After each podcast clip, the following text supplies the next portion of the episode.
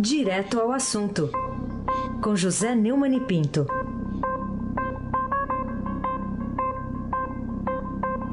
Neumani, bom dia. Bom dia, Raíssen Abac, o craque. Bom dia, Carolina Ercolim, tintim por tintim. Bom dia. Bom dia, Almirante Nelson. E o seu pedalinho. Bom dia, Diego Henrique de Carvalho. Bom dia, Moacir Biasi. Bom dia, família Bonfim, Manuel Alice Isadora. Bom dia, melhor ouvinte, ouvinte da Raia Eldorado 107.3 FM. Ai, sem abaque o craque. Bom, Neumann, vamos começar aqui com a decisão da Justiça do desembargador Ivan Tia de soltar o ex-presidente Michel Temer, quatro dias lá numa sala de 46 metros quadrados na sede da Polícia Federal no Rio. Também valeu essa decisão para o coronel João Batista Lima Filho, para o ex-ministro Moreira Franco, para outros implicados na, na operação. Isso aí pode ser incluído no rol dos reveses da Lava Jato nesses últimos tempos, depois da, daquela transferência dos crimes de Caixa 2 para a Justiça Eleitoral? Acho que sim, até porque o, o apesar de dizer que é fã do, da Lava Jato e que é a favor do combate à corrupção no Brasil, o desembargador, é, que, o, o, desembargador, né, o, o relator Antônio Ivan, é, ele, Atier, ele fez um verdadeiro desmonte da decisão do Marcelo Breta. Né? E, nesse desmonte está mais uma vez posto em questão posto em questão o combate à corrupção no Brasil. Quer dizer, primeiro foi a, a decisão do Supremo, decisão ignominiosa de mandar o, todos os crimes de corrupção, lavagem de dinheiro e caixa 2 que tenham qualquer é, resultado eleitoral para a justiça eleitoral. Né? E depois é, a decisão do Rodrigo Maia, né, o, o Nhonho, né, o Nhonho do Chaves, mandando para a gaveta o projeto anticrime do Moro, depois que prenderam o sogrão dele, o, o Moreira Franco. É, agora, em entrevista à TV Globo, a Procuradora Regional da República, Mônica de Ré, disse que serão apresentados novos detalhes sobre aquela tentativa de depósito de 20 milhões de reais em dinheiro vivo numa conta da Argeplan relatada no pedido de prisão. A, a procuradora pode falar melhor do, sobre isso do que nós, né? Almirante Nelson, toca a Mônica de Ré, por favor. Bastante surpreendente o fato do relator ter determinado essa inclusão em pauta e depois voltar atrás, desfazendo uma decisão que ele tinha dado. Os processos seriam julgados sobre o crivo do contraditório, onde seriam ouvidas as defesas e o Ministério Público Federal, que poderia apresentar, reiterar os argumentos. Vamos ressaltar esse fato, que é um valor bem expressivo, que foi feito em outubro de 2018, portanto, bastante contemporâneo, né, bastante próximo à data atual. Estamos é, providenciando a, o depoimento do gerente do banco para tentar identificar quem depositou esse dinheiro e outras provas também.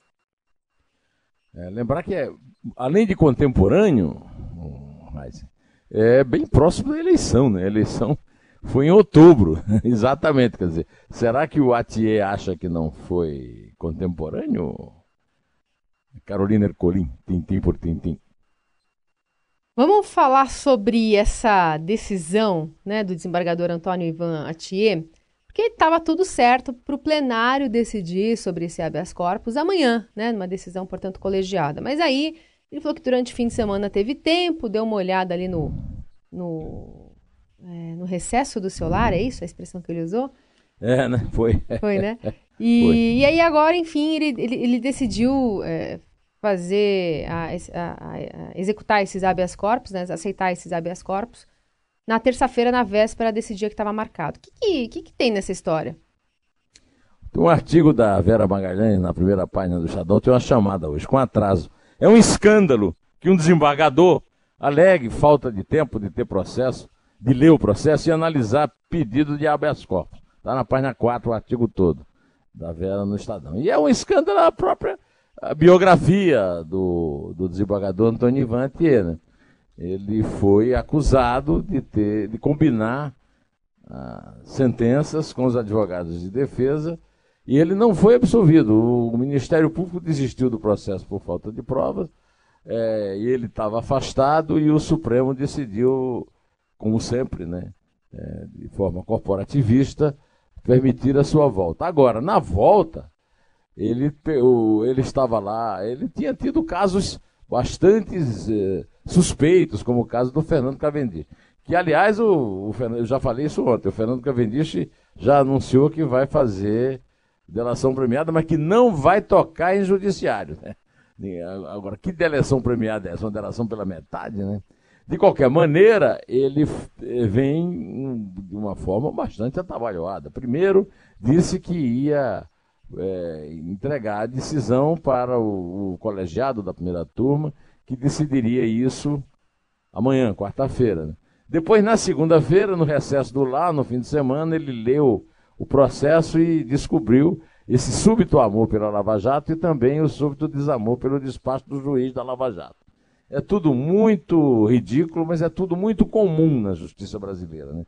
A justiça brasileira, principalmente nas instâncias superiores, cospe sempre na cara de quem o sustenta, que é o cidadão. Aí sem abaque o craque.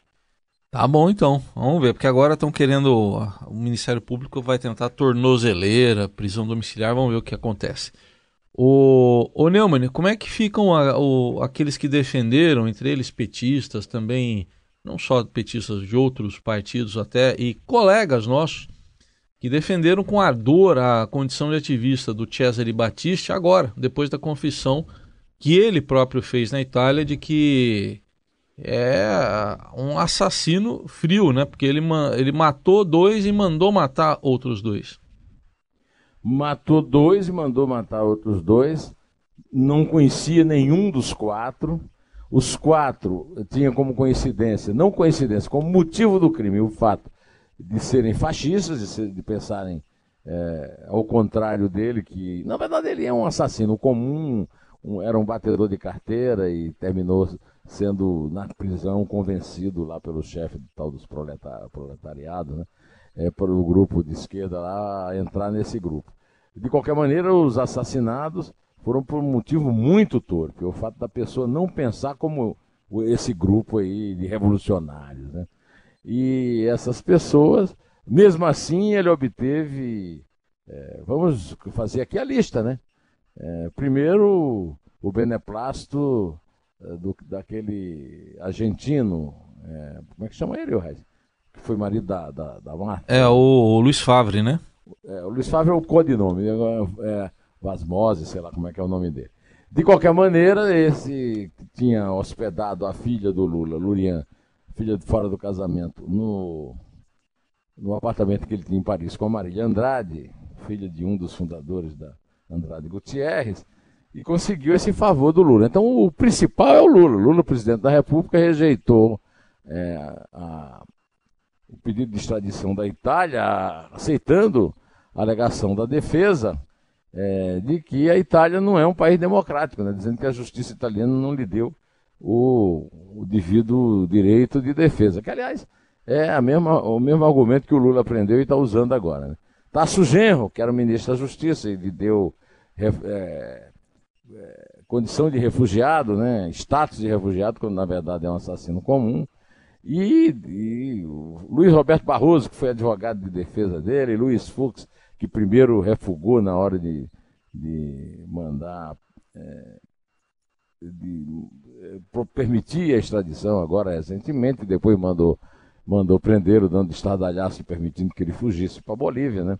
O Mário Sérgio Conte, que o levou para o programa dele na Globo News e que fez uma coluna na Folha, é, defendendo os seus dotes revolucionários. E todos esses, é, o Luiz Eduardo Grimaldi, que andava com ele para cima e para baixo, todos esses tinham que é, é, rasgar as vestes e pôr cinza na cabeça depois que o canalha disse lá na prisão na Itália que é, matou mesmo e que usou essa, esses argumentos de esquerda para ficar protegido no exterior. É, eu faço questão de, de falar isso porque é, é, é, grave isso tudo que aconteceu. O Lula era presidente da República e, e é uma, mais uma vergonha que a gente acrescenta em todas as vergonhas que o Brasil teve que passar no mundo nas administrações do PT, Lula e Dilma. Aí sem abaque. Vai, Carol. Carolina Herculin. Tintim por tintim. Neumann, me explica o seguinte: o que, que você quis dizer com é, Rodrigo Maia atira na reforma da Previdência, mas mira na Lava Jato, hein? Desde ontem está no, fazendo até um relativo sucesso, né, o meu artigo semanal no blog, em que o título é esse que a Carolina acabou de ler. E a explicação é muito simples. O, ah, existe um complô, esse complô é, está na presidência da Câmara, na presidência do Senado e na chefia da Casa Civil do Bolsonaro, é um complô é, dominado por um partideco chamado DEM, em que os senhores Rodrigo Maia, Davi Alcolumbre e Onix Lorenzoni, todos suspeitos da Lava Jato, combatem firmemente contra o projeto anticrime do, do Sérgio Moro, porque querem é, não ter que ficar comprando Rivotril na farmácia ao lado, querem ficar tranquilos, sem esperar aquela passada da, da, da, Polícia Federal. O japonês não pode mais passar que está aposentado, né? Mas a história é essa, a verdadeira história é essa, né? Na verdade, o, se cria esse problema todo com a Previdência, mas o que o Rodrigo Maia queria era engavetar o projeto. E, e com isso se livrado das acusações que são feita, feitas a ele, com o seu codinome de Botafogo, né? livrar o sogrão, o Moreira Franco, que tá, é, foi preso e acaba de ser solto, né? e o Davi Alcolumbre também, tem dois processos no Supremo, e o Onix Lorenzoni, o chefe da Casa Civil do Bolsonaro é, e que é, manipulou essas eleições no Congresso. O partido, o DEM, tem uma representação tanto nas mesas do Congresso como no governo Bolsonaro, que não equivale à sua importância, à sua força, mas que nessas posições garantem a impunidade dos seus chefões, Racianbach, o craque. Agora sim. Vamos lá. Ô Neumann, vamos falar da reforma da Previdência agora mais detalhadamente, porque o presidente Bolsonaro, muito pressionado nesses últimos dias, agora promete empenho pela Previdência, a manchete de hoje do Estadão, e para vocês quer dizer que até agora ele não tinha é, se empenhado na reforma? Sim, não tinha mesmo. É, ao contrário, de vez em quando ele bota um torpedo, vai, vai numa direção, volta. Até agora ele não é, foi firme na defesa de, de uma reforma é, contra a qual ele discursava quando era deputado. Né? De qualquer maneira, ele aceitou a, a, o raciocínio lógico implacável do Paulo Guedes e agora está prometendo empenho pela Previdência. Vamos ouvi-lo discussando, Almirante Nelson, a respeito do tema? Na semana passada, estive nos Estados Unidos e no Chile com o objetivo de aprofundar as relações entre nossas nações, além de trazer mais confiança para atrair e expandir ainda mais investimentos. E é nesse cenário que também entra a nossa proposta de uma nova previdência, mais justa, mais igualitária e possibilitará um equilíbrio das contas públicas dos governos federal, estaduais e municipais ele está dando uma certa corrigida na rota, porque ele falou quando ele chegou, aliás, ele falou no Chile, que o problema era do Congresso. Com, ele, mandou, ele vai mandar, é, quer dizer, ele manda o processo, o projeto da reforma e o Congresso que se vire. Não é bem assim. Porque vamos bem pensar no seguinte: o, o Congresso é, mina, né, sabota, como vai fazer o projeto da reforma da Previdência, e ele não tem o impacto que tinha que ter na economia. A situação do Bolsonaro é que fica complicada é, para, para manter a popularidade e a força eleitoral, não é a do Congresso. Porque o Bolsonaro é o presidente e ele é cobrado diretamente. O Congresso, é, a, a reeleição do Congresso é diluída no processo de representação do Brasil. Os deputados não são cobrados como deveriam, nem, nem os senadores, que são eleições majoritárias, também. E o Congresso passa ao largo nessa história. Quer dizer, o Congresso é, é o vilão desconhecido. Né? Então ele não apenas tem que trabalhar, como tem que articular o que até agora ele não fez, e podia com, começar comprando um dicionário, já que ele não conhece o sentido da palavra articulação. Podia comprar um dicionário, verificar isso e aí passar a articular, porque é o que está faltando, entre muitas outras coisas, no governo dele, Carolina Ercolim, tintim por tintim. Neumani, vamos falar sobre educação, né? Porque, mais uma vez, está é, tá em pauta aqui no, no, noticiário, especialmente em relação a uma atualização né, de, um, de um texto publicado no Diário Oficial em relação à avaliação das crianças né, com 7 anos, para ver se elas estão conseguindo acompanhar, se elas estão sendo alfabetizadas ou não pelas escolas. E aí, é, eu queria saber um comentário até da pergunta da super coluna da Renata Cafardo, quem é que traz essa notícia de novo hoje aqui, o Estadão. Por que Vélez Rodrigues ainda está no Ministério da Educação, né?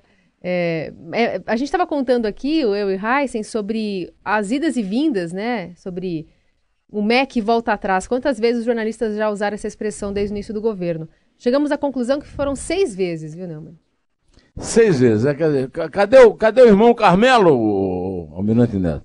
Casa separa, casa separa. Quer que eu faça aqui? levanta. Quer que eu faça é, aqui? Fa, faça você, faça você. Casa separa, casa separa, casa separa. Assim, não caso. Assim, não caso. É, é o caso, né? Depois da polêmica, mais uma polêmica. O Ministério da Educação, que administra uma área muito sensível no Brasil, fundamental, revogou a portaria que deixava de avaliar a criança de 7 anos em fase de alfabetização. Essa portaria é um absurdo. Essa portaria quer dizer o seguinte: o Ministério da Educação é incompetente, o que o Brasil inteiro sabe, e não consegue fazer uma avaliação de alfabetização. Aí o documento que tornou essa medida sem efeito foi assassinado, foi assassinado publicamente pelo próprio ministro Ricardo Vélez Rodrigues, que não teria sido consultado sobre a mudança. E ninguém consulta mais. Essa mudança foi noticiada com exclusividade pela Renata na coluna dela do Estadão e eu estou vendo aqui já é, o, o, despacho dela hoje às 6h56 da manhã. Pois então, o problema é o seguinte: ninguém mais consulta o ministro, porque ele é uma rainha da Inglaterra, como se diz no, no, no na gíria política. Aí a minha pergunta, eu ecoo a pergunta da Carolina. E está fazendo o que lá? Abac, o craque. Muito bem, muito boa pergunta. É, vai tem, será que cai no Enem essa pergunta? O, o Neumann. Se não sei se cai no Enem, mas que ele cai, cai. É, né? Agora espero que caia, né? Porque vai, vai quatro anos desse cara desmoralizado lá é. e, e, fazendo e voltando atrás em um monte de besteira. Que é isso? O Neumann, vamos falar de um caso aqui trágico aqui que poderia ser ficção, mas tristemente parece ser realidade, né? que, que há de comum entre um garimpeiro tarado e cruel que assediava mulheres e agora, agora se sabe que tentava assassinar também mulheres e o curandeiro, o curandeiro respeitado, até venerado por doentes terminais que apelavam para os seus falsos dotes de curandeiro. Meu Google, é, meu Google ambulante e falante, como é que é o, o, o o Código Penal do, do Picareta, não, do, do estelionatário? 17, é, o... é 171. 171, ele é o famoso 171. 171 clássico. Você conhece algum 171 que não seja um bom papo? Então ele tem um, um grande papo. Com isso, conseguiu ser um, um falso curandeiro é, e explorar a dor e o desespero das pessoas com doenças terminais. É um canalha não pode mais sair da cadeia. É um perigo à sociedade. Agora, isso, um 71 como ele, só pode funcionar num país da impunidade como é o Brasil, em que as pessoas têm medo de, porque a justiça não funciona, a polícia é corrupta, e aí o Estado brasileiro é que permite.